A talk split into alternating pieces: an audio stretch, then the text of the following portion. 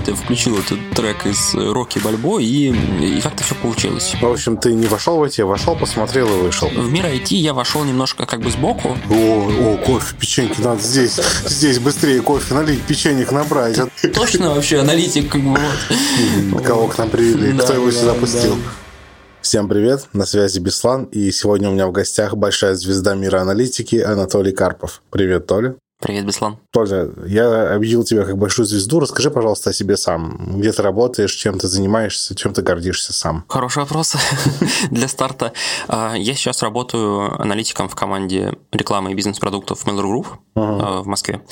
Перед этим занимался тоже анализом данных ВКонтакте так. тоже в отделе рекламных технологий. И еще перед этим работал аналитиком в стартапе образовательном, довольно известном Степик. Вот это такие три большие вехи моей профессиональной карьеры. Вот, ну и помимо именно работы в индустрии, э, есть вот у нас как раз свой Беслан. Вот.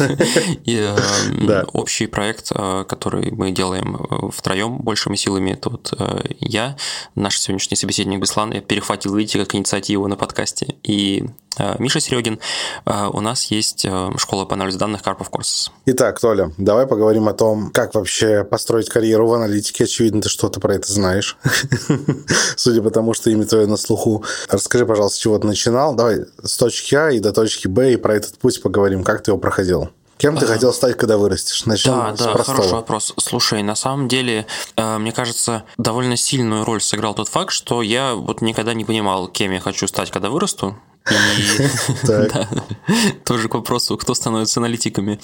Я помню, что еще со школы у меня как-то было такое очень неравномерное распределение успеваемости по, в принципе, основным направлениям. То есть там mm от английского до математики условно. Где вот. ты был хорош, где не очень? Я вот до сих пор не могу писать. Писать в смысле без ошибок. текст руками, да? Да, руками получается, да. Вот допускать ошибки, поэтому русский язык у меня там всегда была страдающая история. Вот, а все, что касается какой-то такой сообразительности математики, там литературы, с этим никогда проблем не было. Как интересно ты литературу э, с математикой поставил в ряд. Просто необычно, но я понимаю тебя. Ну да, какая-то тема для отдельного разговора разговора, но угу. в целом это как бы тоже мне никогда не нравилась история о том, что гуманитарные науки позиционируются как что-то такое, где условно там не нужно думать, а просто сидеть там тексты читать. Вот в этом смысле это как раз-таки сыграло свою роль, что когда я заканчивал школу, у меня вот э, было две опции. Я готовился поступать на матмех угу. и готовился к чему-нибудь еще. Mm-hmm. Что-нибудь еще было довольно аморфным пониманием в моей жизни, что можно еще делать, вот, кроме того, как э, заниматься математикой. Но в целом, опять же, на самом деле уже там в процессе стало понятно, что это немножко не совсем то. То mm-hmm. есть я математику всегда любил, но учился в обычной школе, и когда я затусил на курсах подготовительных с ребятами, которые закончили тридцатку, 239, я. Что я... это? А, да, Давай, Беслан из Москвы просто, вот, э, он mm-hmm. даже не знает вообще. Вот, у нас в Питере есть две такие э, самые топовые школы по математике. Это так. 239 э, школа угу. и математический лицей 30-й. Оттуда как бы вот э, самые главные выпускники в мире такого IT, в мире матмехов и вот это все. Угу. Вот. И я когда с ними со всеми затусил, я не то чтобы даже расстроился, или какой-то комплекс неполноценности почувствовал, просто понял, что ну не мое. Это условно как если бы ты пришел на профессиональную команду футболистов. Uh-huh. Вот ты тоже можешь очень любить футбол и считать, uh-huh. что ты там отлично играешь на любительском уровне, но просто как бы становится понятно, что немножко зачем. Так, ну то есть там, правильно я понял, что там прям угорают по математике? Там угорают по математике, ну и, конечно, там уровень понимания и знаний ну, настолько выше, вот, что э, на самом деле это абсолютно не мешает. Далеко uh-huh. тоже надо понимать, что на том же самом матмехе, на ПМПУ, это факультет прикладной математики, такой матмех лайт, вот. Uh-huh. На самом деле далеко не все люди, те, кто окончил специализированную тридцатку, и, угу. в принципе, я думаю, там, вот если постараться, без э, хардкорной подготовки школьной, в принципе, можно затащить матмех. Вот у меня есть тоже знакомые, которые это сделали. Но я посмотрел на расписание, угу. понял, что там математика математика, математика, математика и физкультура, и понял, подумал как-то, что, ну, нет, хочется угу. чего-то поразнообразнее. А и... чего, чего хотелось? Почему нет? Если ты, ну, тебе нравилось ковыряться в цифрах, что тебя отпугнуло? Ну, вот э, мне нравилось ковыряться в цифрах, а еще, не знаю, вот я там угорал по всяким книжкам философским умным, угу. вот, по художественной литературе, по всякому там кинематографу, фильмам, в общем, жил творческой жизнью и угу. юношеской. Вот. И на удивление, в общем, даже сейчас самому тяжело понять, как это получилось, получилось, но я поступил на психфак, на психологический факультет СПБГУ э, нашего университета питерского. Но здесь тоже нужно сразу сделать оговорку. Многие люди, когда слышат слово психология или психологический факультет, они думают, что это будет исключительно про вот этих людей, которые занимаются консультированием. Uh-huh. А на самом деле, как бы психология это еще и отдельная большая история про именно научное знание, э, научную дисциплину. То есть это условная наука, которая пытается объяснить и писать человеческое поведение. Uh-huh. И вот там как раз-таки математики, программирования очень много. Давай вот. попробую вбросить э, такой спорный тезис, который, возможно, разожжет нашу дискуссию. Я слышал мнение, что психология не наука. А, Парируйте, да. Анатолий. Это хорошее мнение. Вот, в принципе, его довольно тяжело парировать, потому что психология, наверное, не наука в том смысле, как мы привыкли думать о науке, например, как о физике. Просто если на самом деле углубиться в эту тезис, обычно фразу «психология не наука» можно услышать либо у авторов, которые жили довольно давно, и действительно, например, в то время, когда физики уже делали довольно серьезные теоретические прорывы, там, начало, допустим, какого-нибудь там 20 века, психология оставляла желать лучшего. Вот, то есть это просто было такое относительно философским течением, вот, а как же, интересно, человек думает. А, вот. ага. Но постепенно собственно говоря, 20 век, психология полностью сформировалась как дисциплина, в которой есть и экспериментальный метод, и математические проверки гипотез, и довольно формальные, строго сформулированные теории. И в этом смысле а, просто, опять же, я сказал, что многие говорят, что психология не наука, и это э, подталкивает обвинить человека в том, что он немножко так бинарно мыслит, что есть научное ненаучное знание, и все как бы. Ну, а на самом деле, если углубиться в методологию этого вопроса, то даже как бы наука, она может быть разная. И есть наука, которая прямо уже такая вот сформированная, а есть такая немножко еще допарадигмальная стадия науки, когда все не совсем понятно, сложно, но это не делает это направление не наукой, в моем понимании. Я как человек без высшего образования, расскажи, на, на психфаке вообще кого учится, на кого ты учился? Явно же не на аналитика. Кто должен выйти с психфака? Э, с психфака выходит вообще все, что угодно. То есть это такое интересное место. Вот. То есть таких чистых психологов оттуда встретить можно э, не так часто, как хотелось бы и как казалось бы. Вот. На самом деле, первые несколько курсов вообще выглядит просто как такой джентльменский набор. Там очень хорошая сбалансированная программа, условно, там математика, английский, философия, какие-то основы, естественно, научных эм, дисциплин, а, собственно говоря, там физиология, анатомия, полный спектр такого классического образования. Как будто представим, что университеты только зарождаются. Да, да, да, вот. И как бы, рассказывают все еще. Да, и это такие вот э, академические люди, которые все знают обо всем. Вот, мне это довольно сильно нравилось, но на самом деле где-то ко второму курсу все это закончилось и стало сильно скучно. Вот сильно стало сильно скучнее, я бы сказал. И там уже как раз э, вот у меня как-то второй курс, я немножко там, второй, третий провисло у меня, э, вот. Но постепенно выяснилось, что вот как раз-то я еще не знал этого раньше. Выяснилось, что психология это не только просто психология в общем смысле и какие-то там пары про все понемножку. А это еще и очень понятная история с наукой.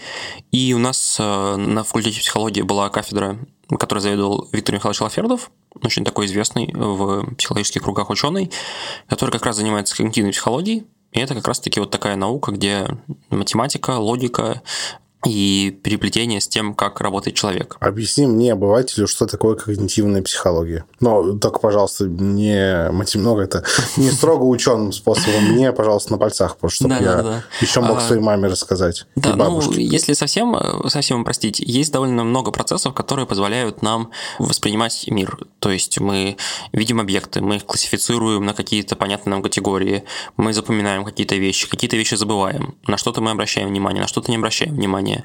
И все-таки вот в контексте как бы современного нашего вайба Data Science вот, можно представить, что у нас да, в голове нейроночек. вот такая набор нейроночек. Угу. Вот, и, соответственно, что это за нейроночки, что они делают, можно описывать с двух сторон. Например, если мы пойдем в самое начало шкалы, то есть физиологи, которые сидят и пытаются описать эту историю с точки зрения давайте найдем такие нейрональные какие-то соединения в нашей голове, угу. в прямом смысле слова нейроночки, вот, и узнаем, так. как все это работает. И попробуем это вот э, написать на языке физиологии. Что существуют вот такие-то отделы мозга, они отвечают за такие-то функции, и поэтому происходят такие-то вот когнитивные вещи в голове. А на правой стороне этой шкалы как раз-таки будут здесь психологи, которые будут говорить, нам не так интересно, как это все устроено технически, нам интересно, что эти нейроночки делают. Вход-выход. Да, что они делают, как они обучаются, каким закономерностям они могут обучаться, каким нет. Угу. Когнитивные психологи, они как раз немножко забивают на физиологию и больше интересуют, как именно устроен человеческий мозг, в том смысле, э, как он себя проявляет на практике. Ага, понял. Такая декомпозиция да, нейронок. Да. Что угу. происходит? Ну и, собственно говоря, понеслось. Довольно быстро выяснилось, что для того, чтобы проверять какие-то гипотезы о том, как устроен человек, его мозг, наша психика, это выглядит следующим образом. Например, вот у нас есть некоторая там гипотеза, правда ли, что человек в состоянии заучить какие-то сложные паттерны в данных, всякие хитрые взаимосвязи, и при этом даже не осознавать это. То есть на полуавтоматизмах усваивать довольно сложную информацию. Я сейчас не буду углубляться в именно методологию исследований, но скорее факт в том, что для того, чтобы это сделать, оказывается, нужно запрогать эксперимент, который покажет человеку определенный набор стимулов. Мы зафиксируем определенную реакцию, которую человек э, на эти стимулы нам произведет, а потом эти данные нужно будет проанализировать и проверить гипотезу чисто статистически. И вот так выяснилось, что вдруг внезапно э, между психологией, программированием и статистикой оказалось на самом деле никакого расстояния ты нет. Вот, угу. Что это все связано максимально близко. Так, тебе пришлось заботать статистику, или она и так была в курсе?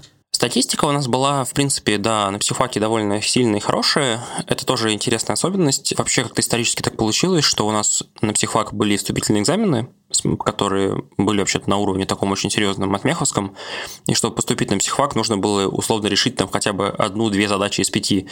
Вот, там, ну, три уже совсем хорошо. Ну, потому что там, ну, как бы это были пять задачек абсолютно такого вот очень хардкорного математического характера. Тогда еще не было ЕГЭ. Представляешь, uh-huh. люди писали вот сочинения на, на бумаге и решали задачки на листке. Поэтому математика была, программирования не было совсем.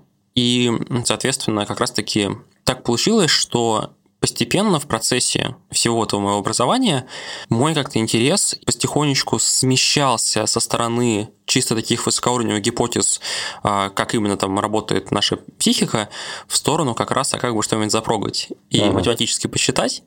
Вот, немножко это там со стороны, наверное, такой академической науки выглядит как некоторое такое даунгрейд. вот. Ты увлекся инструментами. Да, да, но вот я как раз увлекся инструментами. Угу. Ну и дальше уже это как раз, можно сказать, такой некоторый следующий шаг начинается. Как ты сам изучал программирование? Ты же его изучал сам, его же не было в курсе. Да, да, программирование изучал сам. И, если честно...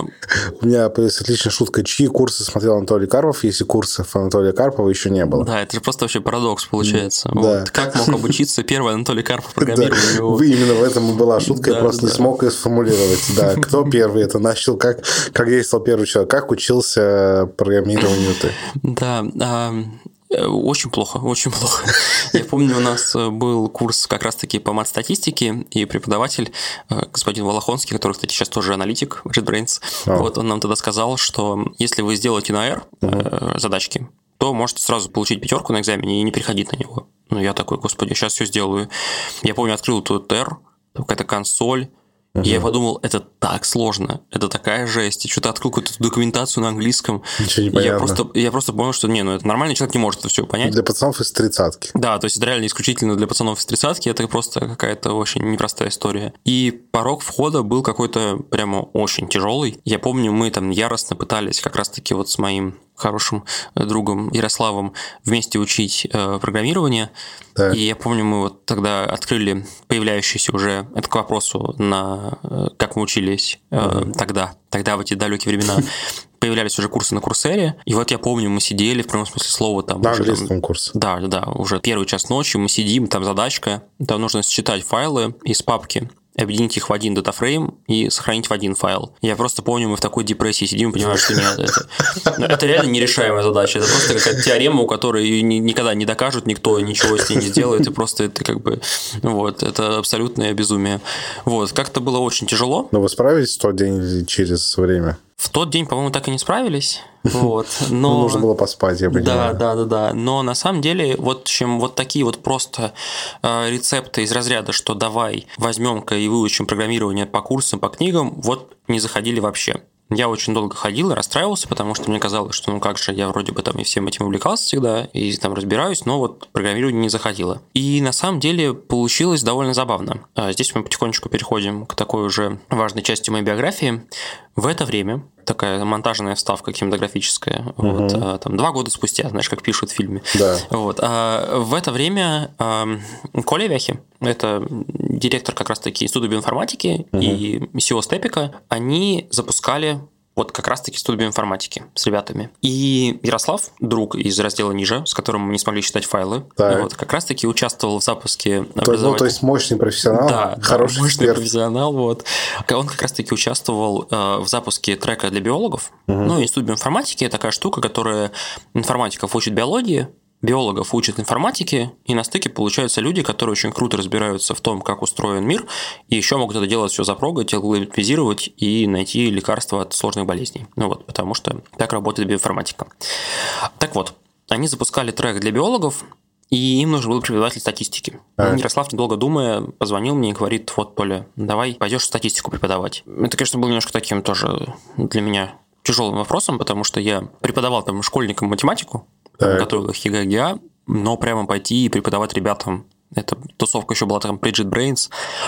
Статистику было, конечно, очень страшно. Расскажи для тех, кто, может быть, не в курсе, что такое JetBrains. А, Я-то знаю, но ну, да, слушателям да. давай расскажем. Ну вот, э, особенно в Петербурге считается, что вот э, JetBrains такая самая классная вообще тусовка, где можно работать программистом. Такая очень относительно небольшая по количеству людей компания, но известная на весь мир в узких кругах. Почему в узких? Потому что они делают софт для разработчиков. Это программисты, которые делают инструменты для программистов. Они делают среду для написания кода и другие различные классные штуки. По российским меркам это прямо мега топовая компания, работает там очень круто, и они параллельно с тем, что занимаются, собственно говоря, разработкой, еще всячески участвуют в различных образовательных направлениях. И, например, как раз-таки вот Институт биоинформатики, он располагался в офисе JetBrains. Это, это их проект? Нет, это не совсем так, вот, но они как бы условно помогают всячески. Друж, друзья. Да, дружат, дружат, дружат, uh-huh. вот. И я тогда впервые в жизни оказался в IT-офисе, так, вот. а это После да, университетских аудиторий с этими фанерными стульями. Уже тогда я стал... Ты зашел к этим буржуям. Да, уже тогда я заподозрил, что что-то здесь не так. Поэтому да, было, конечно, очень страшно. Про JetBrains я добавлю для наших слушателей, Толя почему-то не упомянул, о том, что эти же ребята еще разработали язык Kotlin, на котором сейчас разрабатывается на андроиде, он считается, Google сам рекомендует да, да, язык да. Kotlin, потому что он хорош, и это вот здесь, в Питере. Ну и, в общем, так забавно получилось, что Ярослав позвал меня, а еще одна девушка, которая тоже помогала запускать специализацию, она искала преподавателя по R, и они позвали моего очень хорошего коллегу и знакомого Андрея Четверякова, с которым мы были в одной лаборатории на психфаке. Он знал R уже? Да, тогда. а вот он знал R, он был сильно, судя по всему, постарше и умнее меня. Как-то у него это у него это получилось без особых проблем. Он знал R, он очень хорошо писал вот на R, и он уже как бы тогда и данные анализировал на R. И, в общем, ну, фан-факт заключается в том, что вот два независимых человека искали преподавателей в, собственно говоря, тусовку и нашли меня и Андрея из одной лаборатории, буквально как бы за одним столом. А, Прикольно. И так получилось, что я ходил, собственно говоря, читал курсы по статистике а, ребятам-биологам, а Андрей читал им курсы по R, и вот я оставался после пар, которые читал сам. И слушал курсы. Да, и слушал Андрея. Ну, нет, на самом деле это не, мне не помогло. То есть, если ты думаешь, как бы, что это ответ на вопрос, как я выучил R, то нет. Ничего не изменилось, я как бы все еще слушал, думал, это такая жесть, это что-то, ну, просто, это очень сложно. Я сидел, вставлял эти, копировал эти куски кода, запускал их, и так они вы отрабатывали, думал, о, типа вообще. Да, да, да, да, ничего себе. Вот. А статистику ты преподавал статистику именно в классическом ее исполнении, без питонов, пандесов, без R, без ничего. Формулу рисовал, объяснял, как все это работает. Все так, все так. Вот. И потом, ну, как ты знаешь, я как нейронная сетка переобучился. У меня накопилось критическое знание кусочков кода, который я мог запустить. вот. И со стороны было меня даже тяжело тяжело отличить человека, который умеет программировать на R. Ну, вот, потому что, как бы, вот. И постепенно так получилось, что Андрей прекратил преподавать у нас, он переехал как раз-таки, и искали другого преподавателя, и как-то сказали, Толя, может, ты Эрфель преподаешь? И вот это, наверное, было самое уже все. Вот, вот это уже было кульминация истории, да. Вот так к тому, что очередная истина, которая вроде бы звучит банально, но в моей жизни она прямо сыграла такую ключевую роль, что если хочешь там что-то понять, попробуй это преподавать, попробуй научить другого человека. Этим очень легко злоупотребить, условно, люди, которые сами не разбираются, когда начинают преподавать, но это что может быть ужаснее. Но для меня это стало каким-то очень серьезным триггером, и я прям подумал, ну все, Толя, вот этот момент, когда тебе придется разобраться в том, как же считать пандовские, как же считать дата-фрейм в R. Серьезный академический вопрос. Да, да, да, да, да. Вот я включил этот трек из Рокки Бальбоа, и, и как-то все получилось. И вот это какая-то такая накопленная... Ты ботал просто читал help и разбирался в тех кусках кода, которые остались у тебя предшествия. Э, да, да, да, да, да. Вот я, ну тоже, опять же, на самом деле перед этим тоже у меня уже, я немножко утрирую, конечно, я там всякие курсы на курсере проходил, но просто очень долго у меня не получалось с программированием заговорить на этом как на языке. То есть, например, Свободно писать. Да, то есть любую задачу я просто открывал R, открывал рядом вкладку с Гуглом и как бы на каждый шаг гуглил. В этом нет ничего плохого, но это очень неприятно и скучно. Вот. То есть ты не чувствуешь никакого потока, ты не можешь там как-то поимпровизировать, ты просто каждый шаг такой how to, how to, how to, вот, how to read, how to parse, how to write. Вот, ну, как бы, вот, не очень интересно. Вот, но постепенно вот это вот накопленные знания, после того, как это нужно было теперь переформулировать и другим людям объяснить, рассказать, вот здесь прямо замкнулось в голове, и буквально, мне кажется, как-то вот экспоненциально дело пошло. После этого я буквально там за месяц пересел на Python на Pandas и mm как-то начал уже общаться на этих языках, вот как на русском. То есть, в принципе, что говорят, то и пишешь на Python или на, на, на R. Вот. Но опять же, нужно здесь все-таки сделать остановочку, что это все-таки не чисто программирование, uh а именно программирование, которое призвано помогать данные анализировать. uh Ну, все же, ну, я понял тебя. Не разработка, как ну, будто да, бы. Да. Так, ага, то есть ты учился как-то буквально, правильно я тебя понял, что ты буквально просто пробовал, тыкался, и что-то получалось, что-то нет, и все. Конечно, конечно, но в моем понимании, опять же, все-таки вот если попробовать какой-то вынести из этого мораль этой истории, вот у меня никогда в жизни ничему не получилось научиться по сценарию условно, Например, если ты хочешь научиться программировать на питоне, возьми себе книжку Introduction to Python. Вот, вот это ни разу в жизни не помогло. Где там глава 1, переменные, там глава 2, циклы. Обратная история мне просто всегда, наоборот, ускоряла все в миллион раз. Есть конкретная задача. Угу. Вот там есть 10 файликов, которые, в каждом из которых там данные по одному человеку, а нужно их все соединить в один и посчитать среднее значение и отправить э, куда-нибудь на почту коллеги. И как только ты получаешь эту задачку, ты сразу такой же, как раз таки у тебя работают эти истории там. How to read file, Окей. Okay. How to combine files. вот. Окей. Okay. How to send email вот, from Python. Окей. Okay. Вот. И вот эти вещи, они очень быстро позволяют увидеть прямую связь между тем, инструментов, которые ты учишь, и теми задачами, которые можно этим инструментом, собственно говоря, решить. И так у меня было везде, и в аналитике, и в машинном обучении, и в программировании, да даже и в музыке, на самом деле. Вот я даже на гитаре играю, вот э, то же самое. Как-то всегда хочется немножко идти от обратного. Но, опять же, я не думаю, что это какое-то великое откровение, вот, и я не первый это придумал, и вроде бы вот это вот, знаешь, там, э, learning by doing, это как бы вроде бы такая формула, которая уже не первые там сотни лет, но все-таки все еще кажется, что если в начале пути, ну, кажется разумным. Типа, ну вот возьми учебник и почитай там хотя бы введение какое-то. Вот, вот так ни разу не получилось. От обратного получилось очень хорошо. И даже с курсами, тоже такой смешной спойлер, я ни один курс не дошел до конца никогда. Вот. Я, причем, мне кажется, на самом деле я довольно курсов много прошел, но просто каким образом? Вот я там работал, мне нужно было там понять, как в питончике такую штуку сделать. Я открывал курсеру, находил нужный кусок курса, она такая там пятая неделя из 15, вот, просто говорю, нет времени объяснять, включаю этот урок, понимаю, не решаю задачи, которые есть в курсере, а просто иду и решаю работу, Строю. которая у меня есть. Да. Угу. После этого выясняется, что есть другая задача, нахожу ее в третьей неделе, смотрю в третьей неделе, ну и так далее. И вот так, мне кажется, пазлами я рано или поздно, наверное, закрыл большую часть там всех образовательных материалов на Курсере, но вот так, чтобы просто сесть и пройти условно вот э, от первой недели до последней, у меня такого не получалось. Прекрасно тебя понимаю, я тоже не закончил ни один курс. От начала до конца я проходил вот киберпанк. Вот. Значит, ты вот так вот ботал, начал преподавать. Что произошло, когда ты начал преподавать? Как, как, как ты изменилась вообще твоя карьера? Ты в это время где-то работал вообще? Давай-ка мы про работу не говорили пока. Да, это интересная история. Я довольно долго совмещал а, работу и учебу в университете. То есть я закончил специалитет, это 5 лет. Потом закончил аспирантуру, это еще 3 года. То есть 8 лет я учился в универе.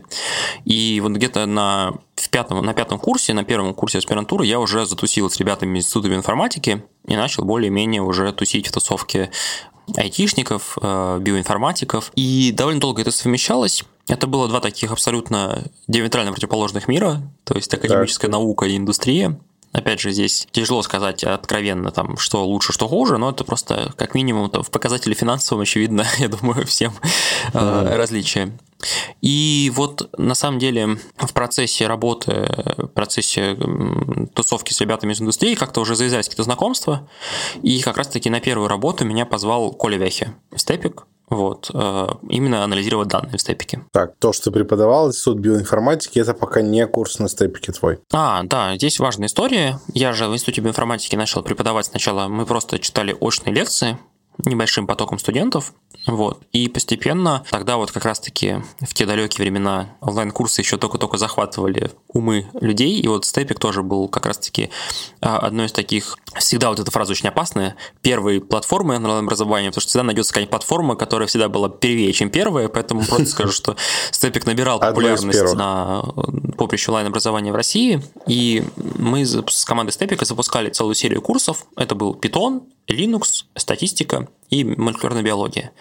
Это вот как раз такая первая обойма курсов на степике.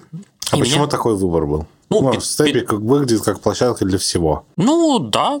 А, на самом деле, очень простой ответ. А, степик, так как он делал с ребятами из тусовки биоинформатиков, была очень понятная а, история и на кадры, которые рядом вот, готовы, и в целом на некоторый акцент. Да, на аудиторию. Поэтому, на самом деле, и молекулярная биология, и Linux, и Python, и статистика – это то, что как раз крутится вокруг биоинформатики. То есть это можно этот кластер объединить этим названием. И меня позвали читать по статистике курс. Это тоже, конечно, был такой челлендж, потому что ну, мне было страшновато это 20 людям читать. А вот когда там дело касается уже зарелизить что-то в всеобщий доступ, это было совсем страшно. Мне кажется... Давайте чуть-чуть остановимся. Сколько сейчас у тебя э, человек зарегистрировался на твой курс по статистике на степике? На курс по статистике на степике больше 100 тысяч человек. Угу. Вот. Открыли курс. Да, да, вот зарегистрировалось больше 100 тысяч. Когда ты его запускал, какие у тебя были ожидания? Ну, 30 посмотрим. Ну да, да, да, да. Ожидания, конечно, были условно там сотнями людей измерялись. Мне все время казалось, ну сколько вот студентов, которым интересна статистика есть вузы, в них там учатся там столько-то тысяч человек. Ну вот там, ну пару тысяч придет как бы. Так. Соответственно, тоже поначалу было очень тяжко, было очень много токсичных комментариев, что типа там вот, там психолог, записывает курс по статистике, ха-ха. Это было тогда, когда ты запустился сразу? Да, ну, когда мы заранее анонсировали, и на самом деле по тем временам это действительно вызвало такой интерес. Плюс мы проводили такой некоторый маркетинг, мы там расклеивали, условно, там листовки в университетах, вот, и всякое такое вот. И как-то, ну, курс завирусился еще до начала. А те люди, которые пишут вот эти комментарии, что психолог рассказывает про статистику, если я правильно понимаю, суть этих комментариев, это какой-то снобизм. Если это снобизм, то люди какой специальности специальности считают себя монополистами рассказов про статистику? Ой, слушай, на самом деле чаще всего это как раз-таки тоже такие комментарии пишут тоже не математики, тоже люди, которые э, все еще не чувствуют себя, наверное, до конца вот, Уверенно. да, в своей тарелке, поэтому, в общем, да, было определенное напряжение, но я тоже все-таки здесь стоит отметить, что ну, в каком-то смысле этот комментарий имеет место право быть. У меня есть серия целых таких э, вещей, которые сейчас уже мне прямо видно, что ну, очень по тонкому льду хожу, то есть я обсуждаю какие-то довольно сложные математические конструкции таким очень простым языком, который отчасти послужил популярностью курса, uh-huh. вот, но взамен, конечно же, разумеется, то есть если бы я там сдавал экзамен на матмехе, меня вообще могли бы там из аудитории выгнать, сказать, нет, это так объяснять нельзя. Но здесь можно долго дискутировать. А вот, кстати, давай чуть-чуть остановимся на этом очень, потому что прикольная тема. Когда человек, у нас есть целая школа, и мы имеем об этом какое-то мнение. Как, по-твоему, как правильно выставлять баланс между фундаментальными знаниями и прикладными? Потому что если ты рассказываешь прикладные вещи, то ты говоришь, ну, fit predict, ну, и, да, в общем-то, да. вам, ну, в какой-то мере будет достаточно. Если начинать рассказывать фундаментальные вещи, то там за машинным обучением начнется математика, статистика, статистика, если мы будем откатываться назад, начнется Linux, под Linux начнется операционная система, устройство ядра, э, аллоцирование памяти, начнется ассемблер, ну, в общем, где останавливаться? Ну да, да. А мне, если честно, вот чем дальше я двигаюсь, тем все больше и больше нравится метафора вот с беспилотным автомобилем, что если тебе просто нужно из точки А приехать в точку Б, тебе не нужно получать образование разработчика беспилотных автомобилей и самому собирать беспилотный автомобиль. Ты просто можешь сесть в эту машину и уехать. То как бы твоя задача это правильно понять, куда тебе нужно. Вот. При этом очень круто, если ты понимаешь базовые принципы. Если ты как раз-таки просто понимаешь вообще, как в целом работает беспилотник, как вообще он понимает, куда ехать, а куда не ехать. И если как бы переводить это на язык статистики, в чем была основная идея, собственно говоря, курса? Во-первых, очень хотелось рассказать людям, зачем статистика нужна, вот что это за точка А и точка Б, из которой мы едем. Вот что мы вообще статистика делаем, зачем она вообще придумана. Вот. И второе, очень хотелось рассказать, какие основные, давай даже назовем это там не теоремами или мат-основаниями, а какие идеи лежат в основании вот этого, например, какая вот идея лежит в основании там p уровня значимости Соответственно, на стыке получались как бы такие в хорошем смысле упрощенные математические объяснения. Uh-huh. И, ну, здесь, опять же, той вопрос, он очень как бы в целом на него нельзя ответить однозначно, потому что какая задача стоит. Вот в чем ответ. Если ты хочешь стать специалистом в мат-статистике, вообще-то есть кафедра на матмехе статистики теории вероятности, вот, и ты можешь прямо вот пойти и углубиться на самое дно. Но, да, как бы вот, просто узнать вообще все про этот вопрос и стать супер крутым экспертом.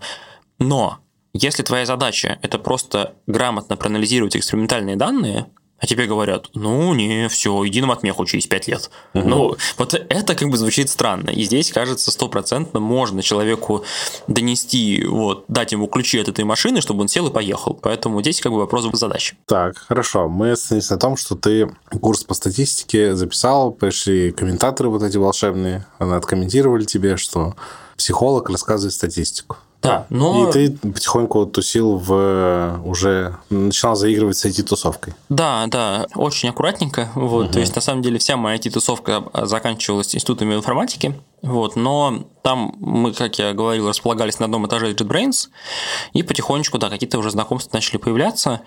И курс, на самом деле, довольно быстро завоевал сердца россиян, вот, и ближайшего зарубежья. Мне кажется, там, по-моему, в этот же или на следующий год после релиза. релиза. Он получил как раз-таки премию вот это Crunch Award, довольно такой известной э, конференция теховской в России международной. Ну и как-то потихонечку, потихонечку, да, имя мое стало на языке вертеться у людей. И даже как бы уже я еще IT-тусовку не знал совсем, а вот в IT-тусовке уже ребята начали смотреть мой курс, и uh-huh. там, например, в каких-то компаниях уже советуют своим сотрудникам подтянуть статистику как раз-таки при помощи степика. Вот. И где-то в этот же момент тоже как раз меня вот Коля Вяхи позвал работать в степик, уже не человеком, который будет записывать курсы, а человеком, который будет просто анализировать данные. Это такая началась следующая большая глава. То есть ты начал делать то, чему ты учил, ну, примерно. Нет, Хотя нет. Не совсем, да. да все, все, все снова плохо, все, как бы, все снова плохо, никакой, никакой связки логической. Вот. А, Что Коля так и сказал, Коля, ты вот хорошо с данными работаешь? Я говорю, это да. Вот, вот ты будешь с данными работать. Я просто помню первый же рабочий день, ну, во-первых, я просто ходил как в музее. Вот. Ощущение у меня было такое, как вот приехал провинциал в Эрмитаж, и он тоже не может скрыть некоторого восторга, что ничего себе там. Вот. Спрашивал, можно ли посидеть на этом кресле. Да, вот вплоть, вплоть до этого. Вот. Ну, потому что, опять же, вы смеетесь как бы все, а университет, суровая академическая реальность меня закалила, вот, что если нужен там бюджет на то, чтобы купить там новый диван в аудиторию, это, это таска, это, это реальный челлендж. Вот. Не, мы ее выполним, мы ее сделаем, но просто просто это, это требует как бы вот ресурсов. Серьезного да. подхода. Не, ну я на самом деле сейчас смеюсь. Я когда собеседовался в Яндекс и пришел на первое очное собеседование, почему-то меня тоже поразил этот офис. Хотя, хотя почему, почему? что он офигенный. Я понимаю прекрасно твои ощущения. Я тоже такой, о, о кофе, печеньки надо здесь, здесь быстрее кофе налить, печеньек набрать, а то потом-то больше не будет. Да. В общем, в мир IT я вошел немножко как бы сбоку, у меня в первый же рабочий день был, как бы вот я пришел, и мне Коля проводит экскурсию по вот этой маленькой команде Степика и говорит, вот в этой комнате сидит фронтенд, а в этой бэкенд. Я говорю, да. понятно. Кто а. такой фронтенд, кто такой бэкенд? И все так поднимают голову и такие, ты точно вообще аналитик? Как бы, вот. Кого к нам привели, кто его сюда пустил? В первый же раз э, Коля мне скинул файлик э, с данными, потому что меня тогда еще не пускали писать SQL запросы, uh-huh. вот, не дай бог, и я просто как бы сформировал запрос, какие данные мне нужны.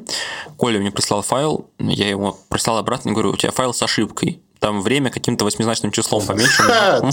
Да, как бы Такого быть не может. Толя столкнулся с таймстемпами. Да, да, да, Толя столкнулся с таймстемпами.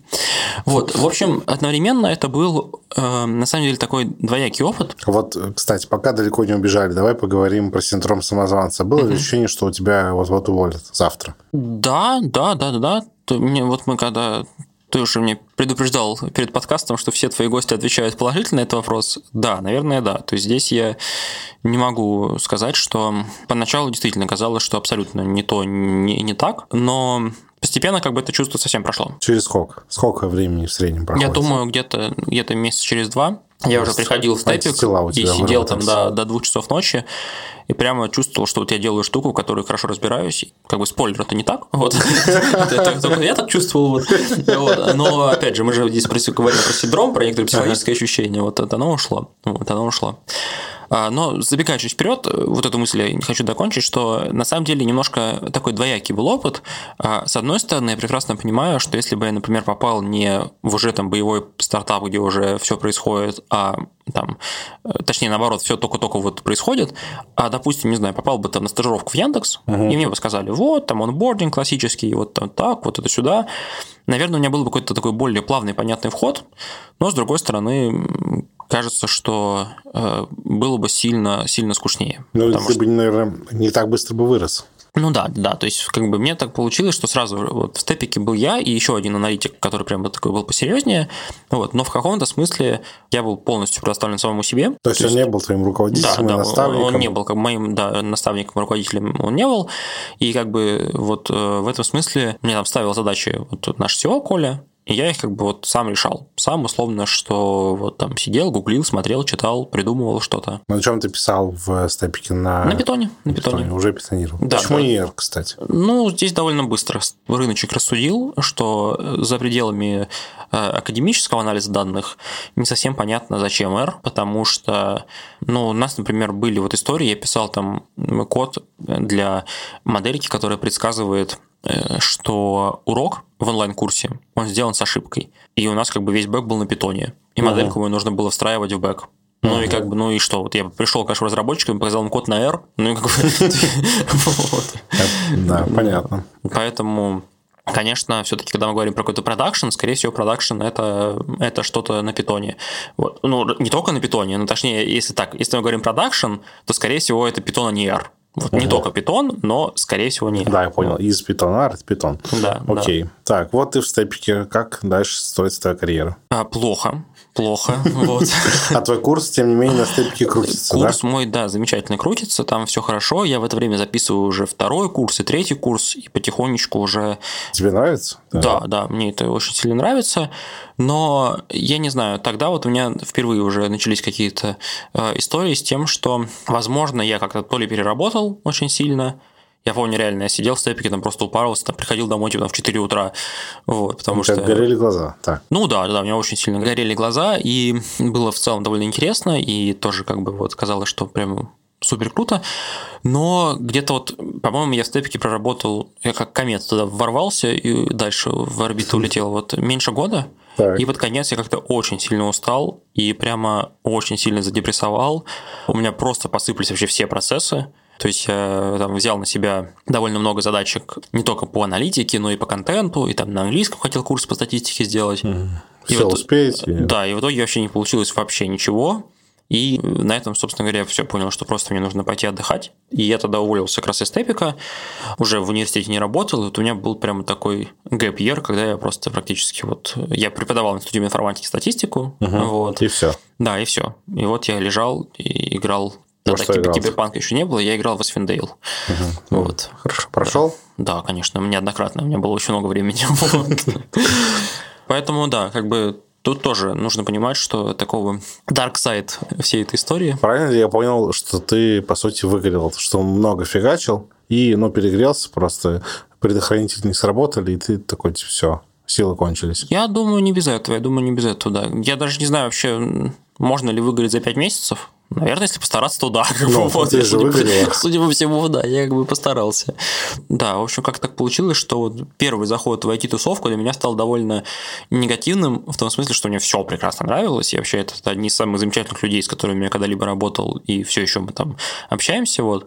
Но профессионально я как бы вообще не зацепился и как-то потерял свою заинтересованность и силы, и вообще мотивацию, и как-то мне все казалось, что, господи, что-то я хожу, там, анализирую, там, как люди там тыкают мышкой куда-то, что это. Ну, в общем, ты не вошел в эти, вошел, посмотрел и вышел. Да, да, вошел, посмотрел и вышел. Там как-то после этого подвис какой-то такой очень непонятный момент в жизни, но всегда тянет к чему-то, что уже знакомо. Я такой думал, вот, там вернуться в академию, Так. может быть, даже там за рубеж, съездить поучиться. Угу. И как-то очень так вяло текущий запустил процессы по поступлению за рубеж. И как-то так вот интересно совпало, что я в итоге поступил на такую довольно сильную магистрскую программу в Германии и внезапно получил офер ВКонтакте.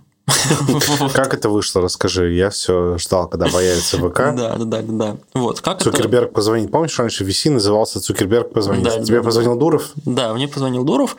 А, нет, на самом деле я э, был в гостях у моего хорошего э, друга Вани Иванчея, и там тусил э, с нами Слава Шабанов. Он работал тогда лидом разработки мессенджера ВКонтакте.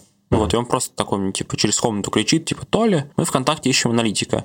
Для меня тогда это тоже прозвучало, как если бы тебе поскричали, там, Беслан, мы ищем президента Соединенных Штатов. Ну, Конечно, да, это ко, ко мне, конечно, вы тогда обращаться. Ща, ща, вы, выезжаю.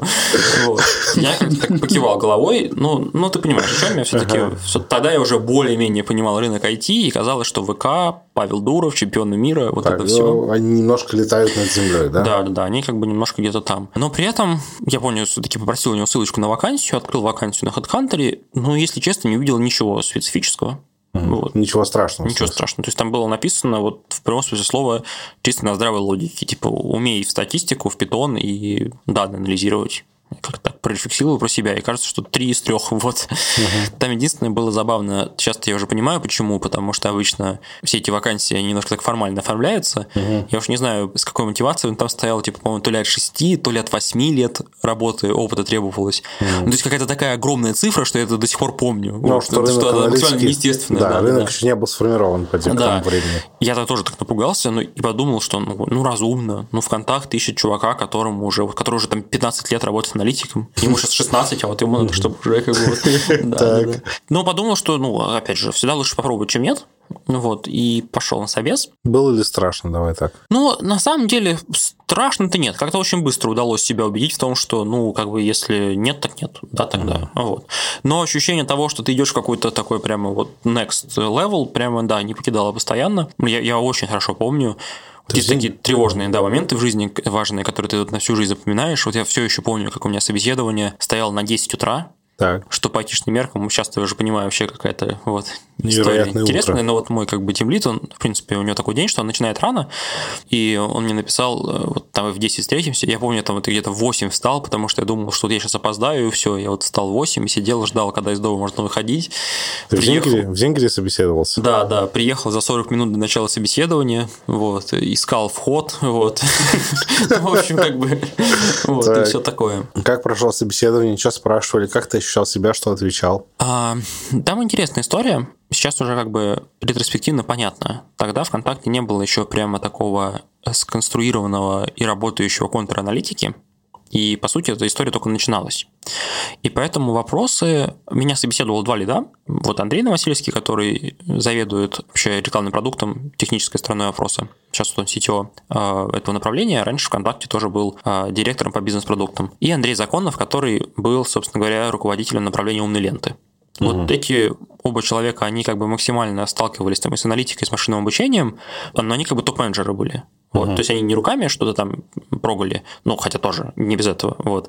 Но они как бы руководили целыми двумя направлениями. То есть меня как бы сразу собеседовало два очень таких серьезных чувака. А на какую позицию тебя собеседовали? Позиция просто так называлась – аналитик. А был кто-то, руководитель аналитики? Нет, вот сразу Андрей. А, все, Вот, понял. да. То есть аналитиков еще ну, Да, не да. изобрели в ВК. Да, ну потому что, потому что вообще как бы все ВК, оно изначально было такой мега стартапной тусовкой.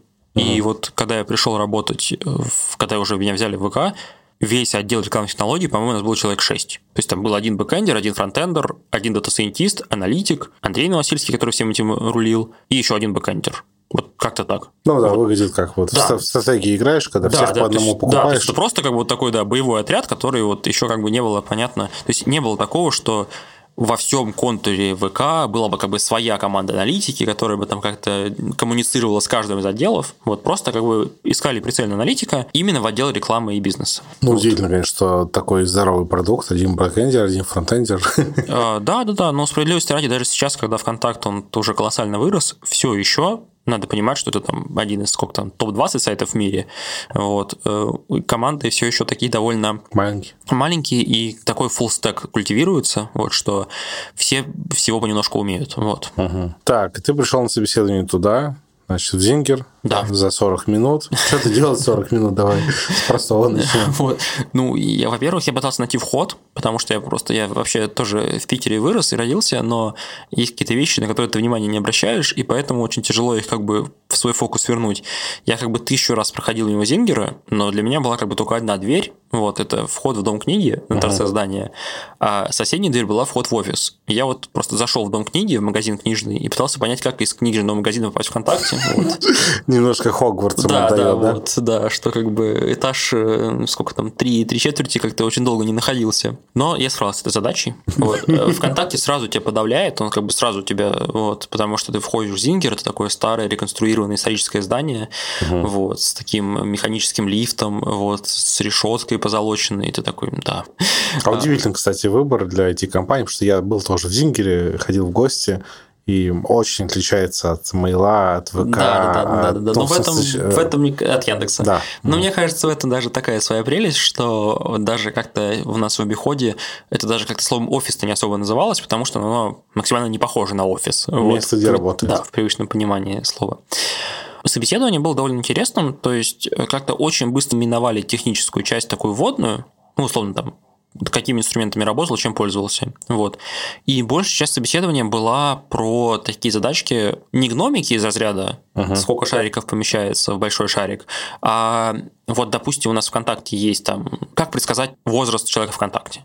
Или там, если есть там муж и жена, как понять, что они действительно женаты. Там, то есть это вот такие вот как бы там, как проанализировать там общих друзей, можно понять, что между этими людьми есть родственная связь. Угу. Вот, то есть задачки такие были скорее на здравый смысл. На здравый смысл в хорошем смысле этого слова, да. То есть как бы вот на подумать и предположить какую-то какое-то решение, которого так сходу в голове, скорее всего, у тебя всего нет. Вот. Угу. Или там как сделать, набросать такой базовый прототип системы алертингов когда есть какой-нибудь там такой лог по пяти минуткам, как понять, что с текущей пятиминуткой что-то идет не так. Вот, то есть это был такой ряд вопросов. Правильно я понял суть вопросов, что они были про твою способность рассуждать.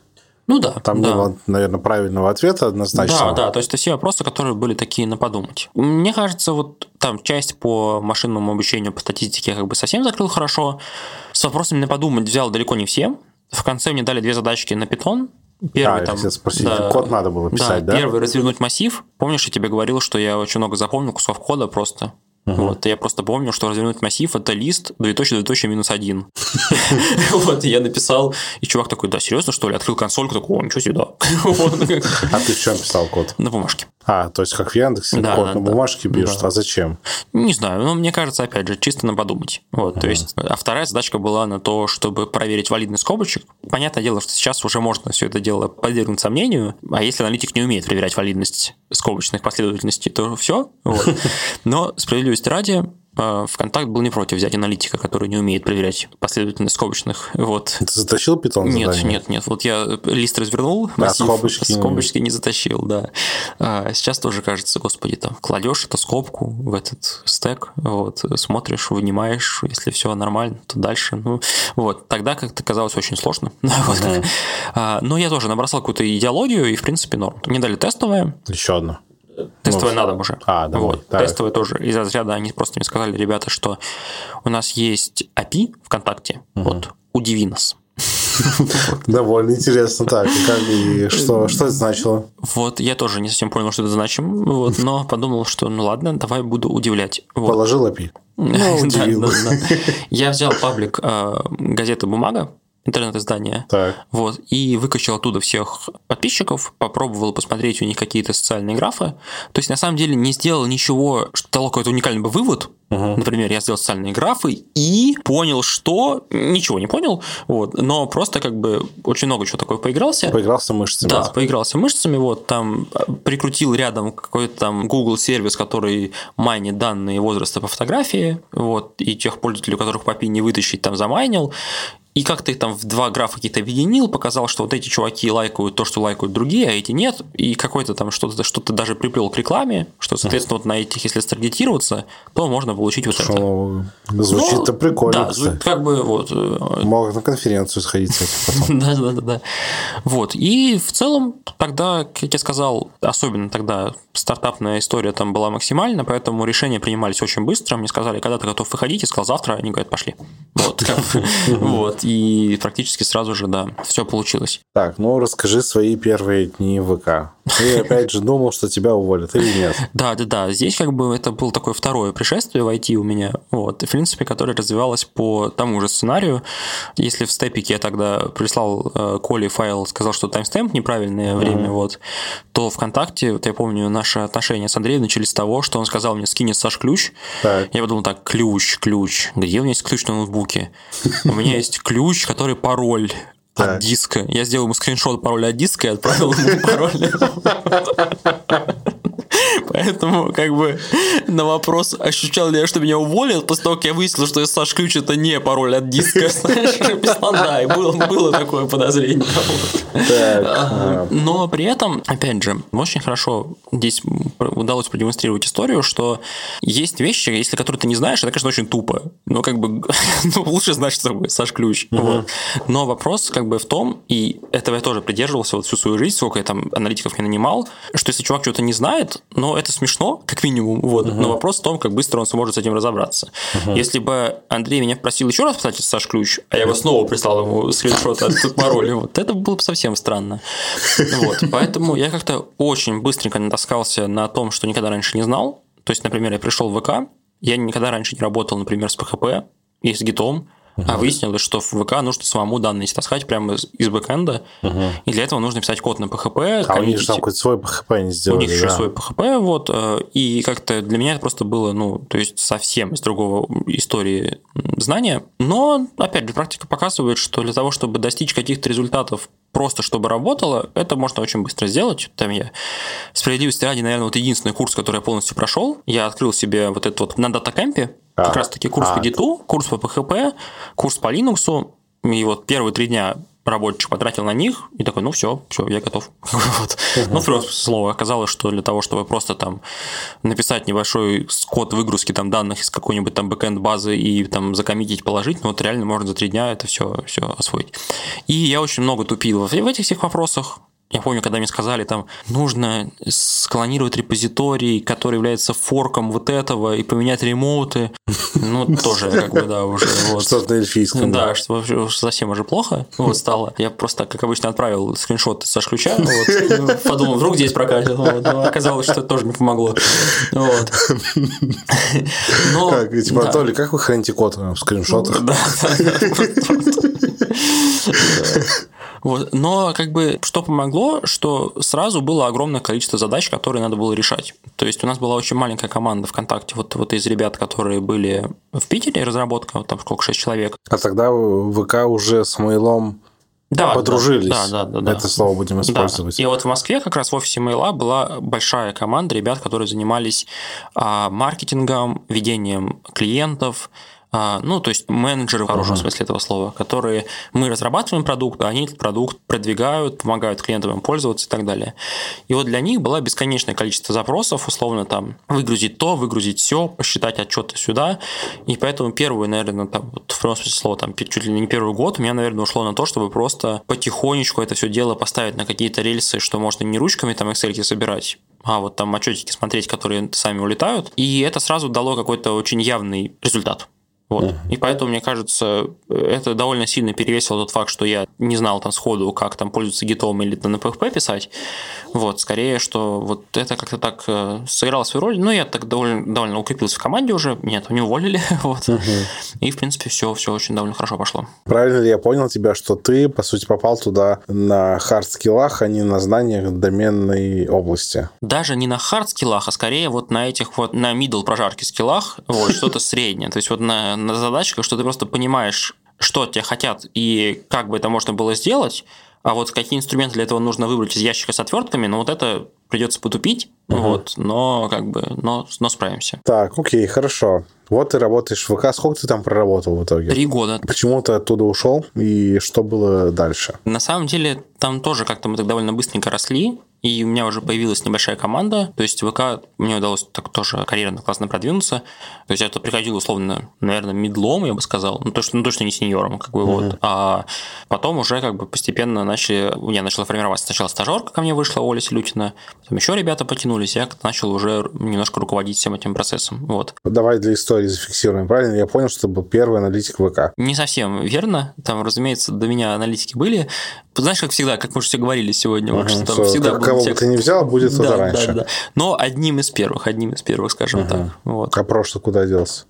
А, Такой, а вот провокационный вопрос. Историю, историю умалчивает. Я помню, мне сказали, что с прошлого что-то пошло не так, вот, поэтому у меня я как раз... Зингер большой. Да, да, я же когда устраивался работать в Контакт, я же устраивался как бы сразу в две команды. Вот я и в рекламе занимался аналитикой, и еще и в ленте. Uh-huh. Вот. То есть в этом смысле как бы обрушилась на меня ответственность сразу как бы за два направления. Так, ну то есть ты э, успел там поработать, наработать какую-то команду. Сколько у тебя человек было на пике в твоей команде? А, на самом деле не так много. Я помню, на пике нас было трое. А, ну, вот. ну учитывая то, сколько там да, в целом маленьких да, команд. но как бы, да, то есть с точки зрения команд это на самом деле была большая, большая команда по меркам ВКонтакте. Вот.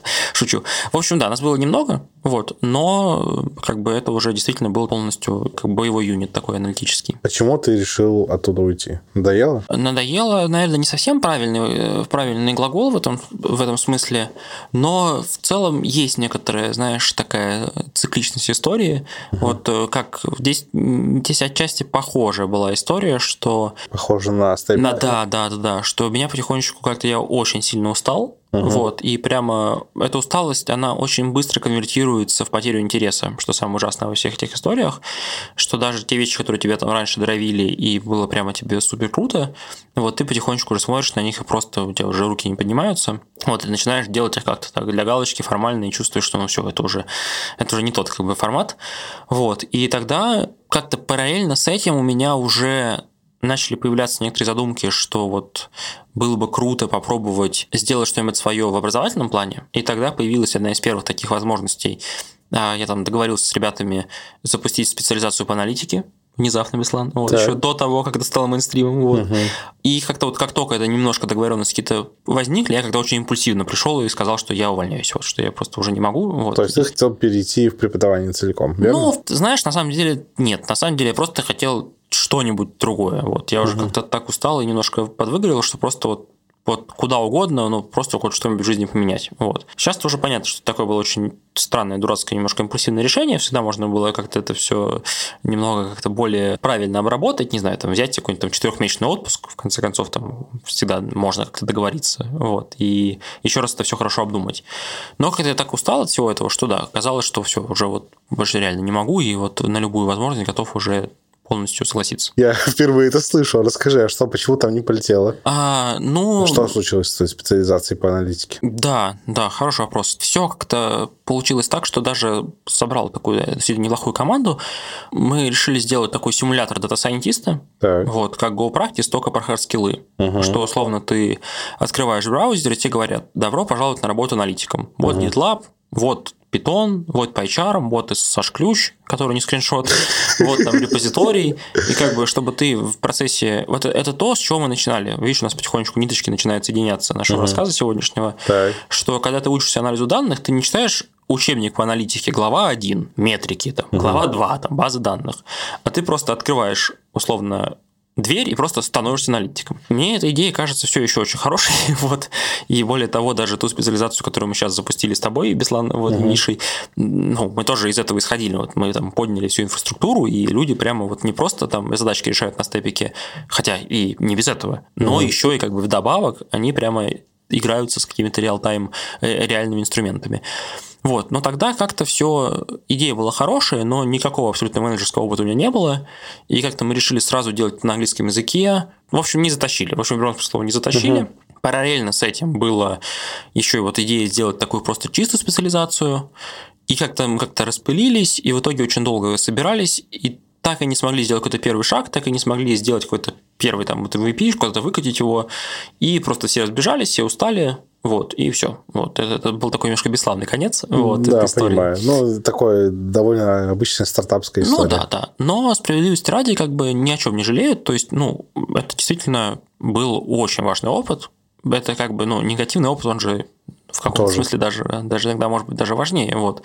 Порефлексировав о том, почему не получилось первый раз, вот можно сказать, что второй раз получилось сильно лучше. Вот. Угу а, сколько там, нашей школе уже сколько, больше года? Да, вот, больше года. И как бы все, все движется довольно, довольно, довольно успешно. Ох, время-то летит, да? Да, вообще, да. Так, ну, история. значит, ты уволился, школа не полетела. Что дальше? А дальше классическая история. Я поиграл в Свиндейл. Вот, еще. Тут у меня все идет по плану. Вот все, все, все предсказуемо. Вот. Э, ну, я тоже как-то так очень ломанулся прямо в всю стартапную тусовку. У меня там не было абсолютно никакой ни финансовой подушки безопасности, ничего. Я просто... На вот, кураже. Да, чисто на кураже. Вот. И постепенно как-то немножко вот так сходу не удалось это дело перезапустить я понял, что надо как-то немножко прийти в себя. Переехал в Москву угу. просто по приколу. вот. Э, подумал, что надо что-то в жизни поменять такое интересное, поеду-ка в Москву поживу. Угу. Ну и плюс там все-таки побольше вакансий, побольше тусовки. Угу. Вот. Э, я подумал, что ну вот данные там в рекламе я уже анализировал, пойду что-нибудь еще поделаю. Угу. Вот, и был такой интересный поинт, что я уже даже получил э, офер из другой компании. Так. Я решил вернуться в аналитику, пока uh-huh. немножко подобрать тоже сил, вот, собраться, вот, и посмотрим, что дальше. Но как выяснилось, что вот мои коллеги из ВКонтакте, у них тоже в Москве есть тут направление рекламы, и как раз-таки там произошли всякие э, инфраструктурные экосистемные изменения. Все это дело объединилось под руководством Миры Румянцевой, это вот э, CPO рекламных технологий, и ей как раз тоже был нужен аналитик, вот, и там тоже была такая еще ситуация относительно, в хорошем смысле, стартапная, там не было выстроенных аналитических процессов, таких прямых прямо, mm-hmm. вот, там не было особой команды, и у меня один офер был от ребят, где прямо вот уже все было на рельсах, едет. Что, вот. если не секрет, кто это? Из Авито. А, из Авито. Авито. Вот, да. Угу. Ну, в Авито, опять же, я, я никогда не скрывал свою любовь к Авито, но, uh-huh. опять же, мне кажется, абсолютно объективно. То есть по уровню инфраструктуры, по уровню команды и по уровню процессов аналитических, не знаю. Ну, может быть, в Яндексе лучше, но но как но бы... зато в Авито есть капсулы для сна в Яндексе. Да, в Авито просто есть капсулы для сна. Вот, то есть в Авито была прямо очень классная команда и очень интересные задачи были. И у меня тоже как раз был офер на тем лида. Но вот выяснилось, что ребята из Москвы, которые из-за теха мейла тоже ищут аналитика. Там как бы такое немножко поле непоханное, вот, и, ну и плюс люди, знакомые, это всегда как бы угу. всегда в плюсе. Ты ворвался да. обратно. Да, я как бы в каком-то смысле пришел обратно. И как ты знаешь, совесть у меня в каком-то смысле чиста, потому что я тогда уже зарекся, что ну вот, у меня всегда было такое искушение, что вот, ну вот просто в контакт возвращаться уже я не буду, потому что, ну, все, как бы, ушел, уходи. А теперь в mail да, пошел. теперь все, это, теперь это, уже, это уже другое, да, это уже другое. Вы не понимаете, это другое. Да, на практике на самом деле поменялось не так много чего. То есть, uh-huh. э, во-первых, началась, начался ковид, и я уехал обратно в Питер, uh-huh. потому что ну, там все позакрывалось, вот, и нас всех перевели на удаленку. Во-вторых, мы также там довольно сильно продолжаем общаться с коллегами, там, моими бывшими, вот, по, по ВКшному цеху. Вот. Но как бы в целом как-то стало понятно, что для того, чтобы запускать какие-то проекты интересные, во-первых, не обязательно в тот же день увольняться с работы. Да, ну, Ладно, что я такое говорю. Вот. И я, собственно говоря, вот устроился работать в Mail и параллельно тоже запустил как бы еще один процесс э, по запуску специализации по анализу данных. Вот. Позвал тебя, да, ты позвал Мишу, и это уже другая история. Я-то эту историю знаю, но давай расскажем ее слушателям. Расскажи, пожалуйста, как это получилось вообще? Как это получилось? У меня не получилось тогда вот запустить этот великий космолет, который симулирует аналитика. На английском сразу. На английском сразу, да. Ой, там же столько у меня было мыслей веселых. Я хотел сделать... Первая идея была, что это был симулятор аналитика в Uber. Угу. И как бы в Uber в прямом смысле слова мы хотели написать такую штуку, как игру, как стратегия. Знаешь, где машинки ездят, там домики растут, и Нос. вот эта вот игра играется, ага. но на каждое действие пишутся логи в ClickHouse, условно. Ага. Ты как бы можешь открыть себе вот эту вкладочку, где ездит Uber твой, посмотреть на него, так, вот, и прямо как бы такой симуляция, симуляция. Вот. Э, в общем, это все было довольно так... Звучит глубоко, знаешь. Да, звучит глубоко. Я подумал, ладно, раз мы начали в прошлый раз с конца, давай теперь начнем сначала. Давай сделаем что-то относительно Просто. простое, но зато end-to-end и хорошее. Угу. Вот. И как раз-таки возникла идея сделать специализацию по анализу данных, где вот акцент был бы не на том, что глава 1, метрики, угу. вот, а вот нечто такое прямо вот э, как это выглядит на работе, условно. Ты мне тогда тоже абсолютно случайно написал, говоришь, Толя, может быть, я там по статистику тебя поспрашивать, угу. вот, и что-то мы начали тусить в мейле с тобой, вот, а статистику так и не обсудили, вот, но выяснилось, что, да, к преподаванию у нас обоих душа лежит, и как-то дальше вот пошло, мне кажется, в хорошем смысле, как по учебнику. Мы запустили несколько таких очень выпишных маленьких штук, а потом как-то команда начала прямо расти как на дрожжах, и вот э, получилось, что мы собрали полностью такую вот MVP-команду, довольно быстро зарелизили большую специализацию по анализу данных. Там на 4 месяца сначала было, теперь уже на 5, там из 5 Кажется, модулей теперь разных. уже вроде на 6. Уже на 6, да, в общем, растем, да. И как-то это прямо так хорошо зашло. Сейчас продолжаем над этим заниматься. Так, я понял. Смотри, мы все это время говорили про путь. Теперь давай поговорим про то, как его попытаться повторить. Понятно, что попытаться ну, повторить его один в один не выйдет, но какие ты бы ценные советы надавал тем, кто в начале пути. Причем, на самом деле, советы тебе нужны в нескольких направлениях, потому что ты успешен в нескольких направлениях, буду тебя спрашивать про несколько. Давай начнем с более понятного, с более простого. Ты сам построил карьеру аналитика, Плюс ты аналитиков нанимаешь, знаешь, как это делать, знаешь, что у них спрашивать. Какой бы ты совет дал тем, кто начинает свой путь в аналитике? Давай а... нашим студентам, нашим выпускникам. Да, но здесь еще раз повторюсь, мне кажется, ну, во-первых, все-таки нельзя злоупотреблять какими-то базовыми вещами. То есть, условно, там, Python и SQL статистику нужно просто знать сразу очень хорошо. Вот, uh чтобы ты мог... А очень хорошо это мы возвращаемся к вопросу опять о фундаментальных знаниях или прикладных? Прикладных, прикладных. Условно, если вынести скобки Яндекс, где, по слухам, тебя могут просить написать на листочке чисто алгоритмическую задачу, могут. то, да, в 99% случаев на собесе тебя спросят, а вот если у нас есть пандовский датафрейм, и в нем вот такие-то чуваки и вот такие-то, вот как этих отфильтровать, а этих оставить?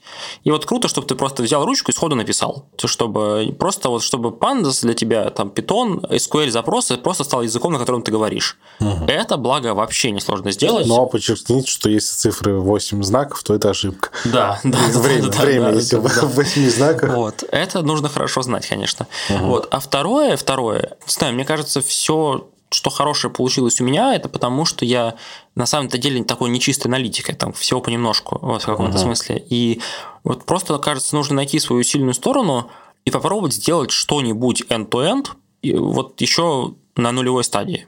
End-to-end что-нибудь сделать, ты имеешь в виду какой-то вот, около рабочий да, проект? Да, вот я курс записал по статистике. Угу. Это не прямое относится к аналитике, но вообще это как бы вот я в резюме это указал. Вот взять и какой-то сделать end-to-end проект, который был бы уже прямо показывал, что ты свои знания к чему-то применил. Это первое.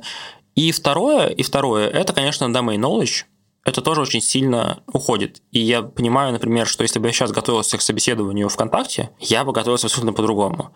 Я тогда перед собеседованием сидел и, не знаю, там, повторял задачи на питон. Ну, как выяснилось, меня тут спросили на эти скобки, ну и как бы, ну и бог ты с ним. А на самом деле нужно было повторять про то, что вообще аналитики делают в социальных сетях. Uh-huh. И, то есть доменные да, области. Да, и вот, например, ребята устраиваются там работать, я не знаю, там в Яндекс Такси или в Сити Мобил. И они тоже там меня спрашивают недавно, это реальная история, там, к чему поготовиться? Я говорю, ну так вот, просто откройте, не знаю, там конференцию какую-нибудь, где ребята из Uber рассказывают, и посмотрите, о чем они рассказывают вообще, чем занимаются аналитики в конкретно этой штуке. И мне кажется, это даже более важная история. Там идете аналитик в Озон, почитайте, что за фундаментальные проблемы анализа данных возникают в системе маркетплейсов. Идете работать э, в аналитиком в e-commerce, опять же, uh-huh. если идете работать аналитиком в рекламу, то странно, когда вас спрашивают на собеседовании, когда не слышали, что такое рекламный аукцион, такой нет. Ну, я тоже, я же SQL учил. Рекламный аукцион, стоят люди, да, объявление, да, да, объявление, подходите. Да. То есть вот этого, по моим ощущениям, вот это делает просто один из там из 20 кандидатов, Потому что вот мы открывали там стажировки и джуновские позиции, и люди приходят обычно и говорят, там, питон знаю, SQL знаю, а про рекламу никогда ничего не слышал. Ну, ты же пришел на собес по рекламу. Ну, так... Изучи. Да, изучи. Вот если ты просто напишешь там ВКонтакт, аналитика, реклама, конференция, куда угодно, любой поисковик, ты увидишь бесконечное количество и выступлений, и конференций, и так далее, так далее, так далее. И вот это, наверное, такой более важный совет даже, потому что, ну, там, учить SQL и Python звучит совсем банально, uh-huh. хотя, возможно, для кого-то это станет откровением, вот, но надеюсь, что нет. А вот второе, заготовить какое-то понимание домен области нужно сразу же. Не нужно думать, что если вы идете джуном аналитиком работать в агрегатор такси, то вас не спросят про аналитику агрегации такси. Вот. Угу. вот это, вот, мне кажется, важная история. Да, слушай, это согласен, согласен, довольно важно. Окей, другой вопрос про другую область. Ты вот э, в стартапных делах, что называется, ты успел один проект э, запустить, он не полетел, второй запустить, он полетел. Как, во-первых, это делать, во-вторых, как это совместить с работой, чтобы не было конфликтов интересов, чтобы тебя не уволили, чтобы ничего не развалилось, чтобы не уронить рабочие процессы. На самом деле довольно тонкая эквилибристика. Конечно, как? да, да, это та еще история. Здесь много. Опять же, мне кажется, для кого-то это прозвучит банально, но опять же, главный подводный камень, который для меня был – что очень хочется сразу сделать что-то большое. Угу. Вот. И, ну, опять же, я сначала первый стартап запустил неудачно, а потом посмотрел первые пять лекций э, из Y-комбинатора, который называется Introduction How to Startup. Вот. Полезное упражнение. Вот. И там как бы первый же урок, э, который, собственно говоря, снимает все вопросы. А, давай вернусь назад, сори, что тебя перебил. Ты говоришь, что ты ни один курс до конца не досмотрел. Y-комбинат ты смотрел? Первую лекцию не до конца. Но там сразу же был очень важный момент, который все, я понял, все, теперь все понятно.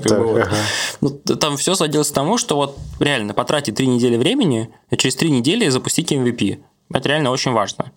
Вот, если вы уже месяц спилите какую-то штуку, и даже еще рядом ничего не стоит с каким-то результатом, это не стартапная история. Так можно работать разработчиком в продукте, где действительно требуется год на разработку, и это время есть, и деньги под это есть, и бюджет под это есть, сиди пили. Когда мы говорим про стартапную историю, разумеется, нужно очень быстро проверить самую главную гипотезу, вообще то, что мы делаем, оно вообще, во-первых, а, делается ли, второе, нужно ли оно кому-то.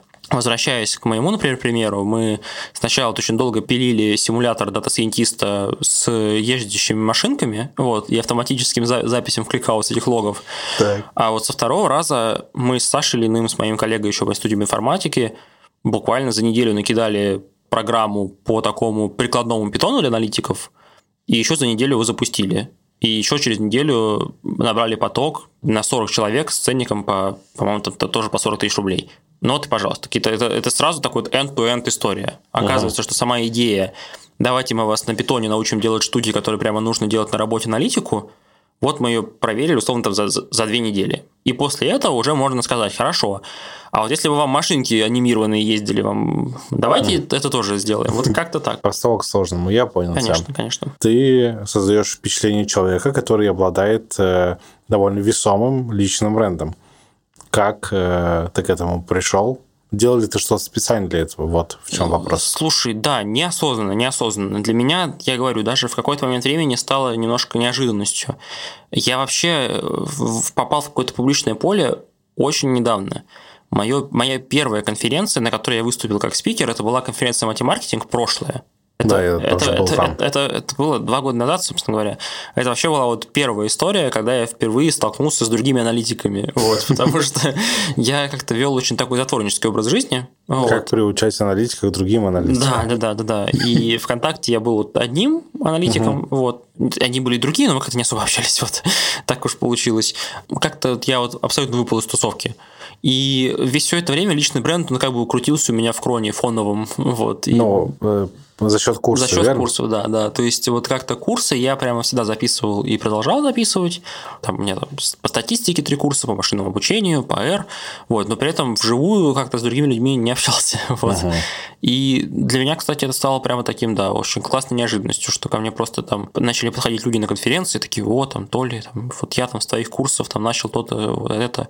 Это прямо, конечно, было очень важной историей. Поэтому здесь, наверное, знаешь, это прямо такая тоже формула успеха, что если ты делаешь что-то просто, что тебе нравится, uh-huh. это приносит какие-то результаты, которых ты можешь даже не ожидать. То есть я вот там записывал курсы по анализу данных, потому что я вот там очень люблю преподавать, а то, что это вдруг стало как бы там одним из самых популярных онлайн-курсов по статистике, ну, так, так получилось. Да, вот. вот я хотел вопрос задать, ты сам на него ответил. То есть это просто стечение такой обстоятельств. Да, да, да. Но, опять же, из этого можно вынести какую-то формулу, что хорошо делай, хорошо будет. Опять угу. же, ничего нового, но когда ты какие-то когда есть просто какие-то вещи, которые ты слышал, это ну, и есть такая пословица, а есть другая. Вот. Угу. А когда ты это пережил на собственном опыте, это просто, да, это абсолютно другое ощущение. Окей, какой бы ты бы дал совет касательно личного бренда тем, кто вот начинает? Есть ли смысл на этом как-то сосредоточить внимание? А, Помогает ли это в работе? Давай так. В работе, да, но мне кажется, просто даже от банального, что у тебя просто появляется какой-то вес на рынке. Вот тебя да. знают, и тебе уже там условно могут предложить какую-то там часть оффера просто еще и потому, что ты крутой чувак. Крутой в самом непонятном понимании этого слова. Вот есть такая категория крутые чуваки. Вот и как-то вот знают, они что-то могут. Вот, а, наверное, самый главный этап, э, самый главный вопрос это действительно. Я вот с огромным количеством людей общаюсь, и там и сам там на конференции зову ребят, и вот у очень большого количества людей ощущение, что ой, да кому это интересно, да кому это нужно, да я там всего-то на все там код пишу, вот. И таких людей, как бы их огромное количество. Всем очень интересно, как это получается у других. В этом смысле, мне кажется, можно сразу начинать не тратить это время на затворничество, сразу выступать на конференциях, сразу вписываться в какие-то образовательные истории. Сейчас, благо, это тоже целая в России, мне кажется, индустрия вообще очень развитая. Все зовут друг другу преподавать, есть огромное количество онлайн-школ. Я бы от этого не отказывался, это очень хорошо работает. Вот как раз мы отлично и подошли к следующему вопросу, как понять, что уже можно преподавать. Здесь я декомпозирую этот вопрос на два, на самом деле. Первый касается синдрома самозванца, как понять, ну, типа, там, условно, я позавчера выучил питон сам, почему сегодня я... Могу ли я сегодня преподавать или надо преподавать завтра? Это первый вопрос. И второй, как понять, что тема, которую ты хочешь рассказать, достойна конференции. Ну, типа, я там сижу, условно, таблицы переворачиваю в пандасе. Это вот то, что рассказывается или нет? Это хороший вопрос, потому что его можно на что угодно еще распространить. Например, а как понять, что уже пора там э, устраиваться на работу? Или как понять, что уже никак не понять? Э, кажется, Часики что только, только, вот опять же, только фидбэк помогает. Если в самом плохом случае ты пошлешь тезис на конференцию, тебе просто скажут «нет». Ну, ну, как бы, ну вот и все. Но у тебя хотя бы уже будет отсечка в голове, что вот этого не хватает. Есть другая история, что тебе пишут там, я бы хотел выступить на метапе с такой-то штукой. И люди, которые на метапе, они всю последнюю неделю просто ищут вот ровно это. Вот им прямо вот хотелось бы какой-нибудь там небольшой технический доклад. Поэтому нету вообще никаких правил, что на конференциях, даже на больших конференциях нужно выступать только если ты Теслу на Марс отправил. Как бы угу. вот. А, так смотри, ты говоришь о том, что ну, нужно писать и заявляться. Угу. А я больше про... Это ты про внешний как бы контур, а я про внутренний. Ну вот мне самому как понять? Просто не бояться и спрашивать? А, ну да, я же говорю. Мой-то поинт был, что без фидбэка никак. Mm. То есть э, можно сколько угодно ждать э, ощущение, которое у тебя возникнет, озарение, что пора. Кажется, оно само по себе изнутри зародиться никогда не может uh-huh. оно может зародиться только из фидбэка. Например, ты отправил, тебе сказали нет, ты такой, ага, значит, не пора. Подумал, почему, что-то сделал посложнее, поинтереснее. Отправил, тебе снова сказали нет, значит, не пора. А если отправил, сказали да, значит, пора. То есть, как бы пора и не пора, это вообще исключительно, в моем понимании, внешние, внешние ресурсы. Вот. С образованием то же самое, но помним про правила MVP, я думаю, во-первых, да и вряд ли в принципе так получится, что тебя сразу возьмут преподавать на какой-то там огромный открытый проект. Деканом. Да, деканом факультета, да, президентом США. Вот. Э, то есть тебя тоже позовут прочитать какой-нибудь модуль в какой-нибудь там онлайн-школе по какому-нибудь там кусочку питона. Прочитай и просто, опять же, посмотри фидбэк. И никто никогда не катит как бы в продакшн без тестирования. Угу. Возьмут какую-нибудь маленькую группу студентов, покажут твои лекции, и вдруг внезапно может выяснить, что все эти студенты скажут, господи, это самое понятное объяснение, которое я в своей жизни видел. Я с этим встречался огромное количество раз, когда люди, которые буквально вчера что-то поняли, они могут это сами объяснить в сотни раз доступнее, чем, чем люди, которые всю жизнь вот этим как бы преподают. Вот. Поэтому mm. нету никакого, мне кажется, объективного показателя, что вот пока три недели не пройдет, другим пересказывать нельзя. Окей, спасибо. Но все же еще хочу об этом поговорить. Не в контексте конференции, а просто в контексте вот синдрома самозванца, или как это угодно можно называть, хотя последний модный психологический тренд говорит, что его не существует. Я не, не, не углублялся туда, но видел в ленте. Как помочь э, себе самому с этим справиться? Вот. Я прогнозирую твой ответ, что без фидбэка никак, но все же разверни. Если фидбэк на работе не дают, или дают недостаточно много, или он негативный. А я, знаешь, вот буду, останусь верен себе, вот, и все-таки прогну до конца вот эту линию внешнюю, что э, без фидбэка очень тяжело, и, во-первых, очень сильно помогает внешний фактор – это твой руководитель. Угу. То есть, например, вот я там работал с Андреем Васильевским, Андрей Васильевский всегда как бы был очень со мной откровенен, говорил, Толя, вот это просто ужасно сделано и плохо. Просто это никуда не годится. Но при этом, как бы, когда что-то получалось, вот, э, я тоже слышал, что, ну, прямо вот супер огонь, круто, и вот прямо вот вообще получилось и полетело. И ты как раз всегда находил свой, свое ощущение все-таки на какой-то шкале угу. других людей тоже. Другой вопрос, вот теперь можно переначить, что если тебе вроде бы говорят, что все ок, а ты все равно считаешь, что все очень плохо, что да. ты просто всех обманул, это немножко уже другой вопрос. И я не знаю, ну, кроме шуток, как бы, вообще-то мир давно придумал психотерапевтов, когнитивно-бихевиоральную терапию, походи, пообщайся, поговори с этими людьми. Это, опять же, видишь, все равно приводит к тому, что это все равно внешний какой-то контур задействован. Поэтому, но начать с того можно, что просто пойти и запросить фидбэк у начальства. Я знаю, что в IT работает огромное количество людей, которые, в принципе, считают, что если как бы все, то можно об этом не говорить. Да, и вот для новичков это, мне кажется, особо тяжело, потому что он пришел, он работает, а все такие просто молчат. И он думает, что это просто значит, что... Что все. они создали чатик с HR-партнером, где планируют да, его да, увольнение. Да, да, и на самом деле, если просто пойти и спросить, то скажут, так слушай, так отлично, вообще такого стажера никогда раньше не было. Вот угу. мы с тобой не общаемся поэтому, потому что ты все, все делаешь так хорошо. Ага, ну, то есть правильно я понял, что запрашивать самому, да, если да, не достает. Да, да, да. А, и здесь как бы тоже очень важно, если ты понимаешь, что ты работаешь в команде, где тимлит просто даже не хочет это с тобой обсудить, это тоже это нормально. Нет никакого правила, что если ты вышел на работу, то нельзя с нее увольняться завтра. Вот. И у меня есть огромное количество историй, где люди выходили на работу и понимали, что это просто ну, максимально неинтересно, скучно, и вообще люди какие-то странные, токсичные, и просто находили другую команду. Вот. Ну. Поэтому отчасти синдром самозванства, я говорю, в моем понимании его надо решать при помощи внешних факторов, если их нет. А, но если они есть и все равно плохо, ну, никаких чудес не бывает. Надо, значит, это прорабатывать уже отдельно. Круто. Спасибо. Ты еще сам проговорил ту ситуацию, когда фидбэк не очень, и типа, не боятся увольняться.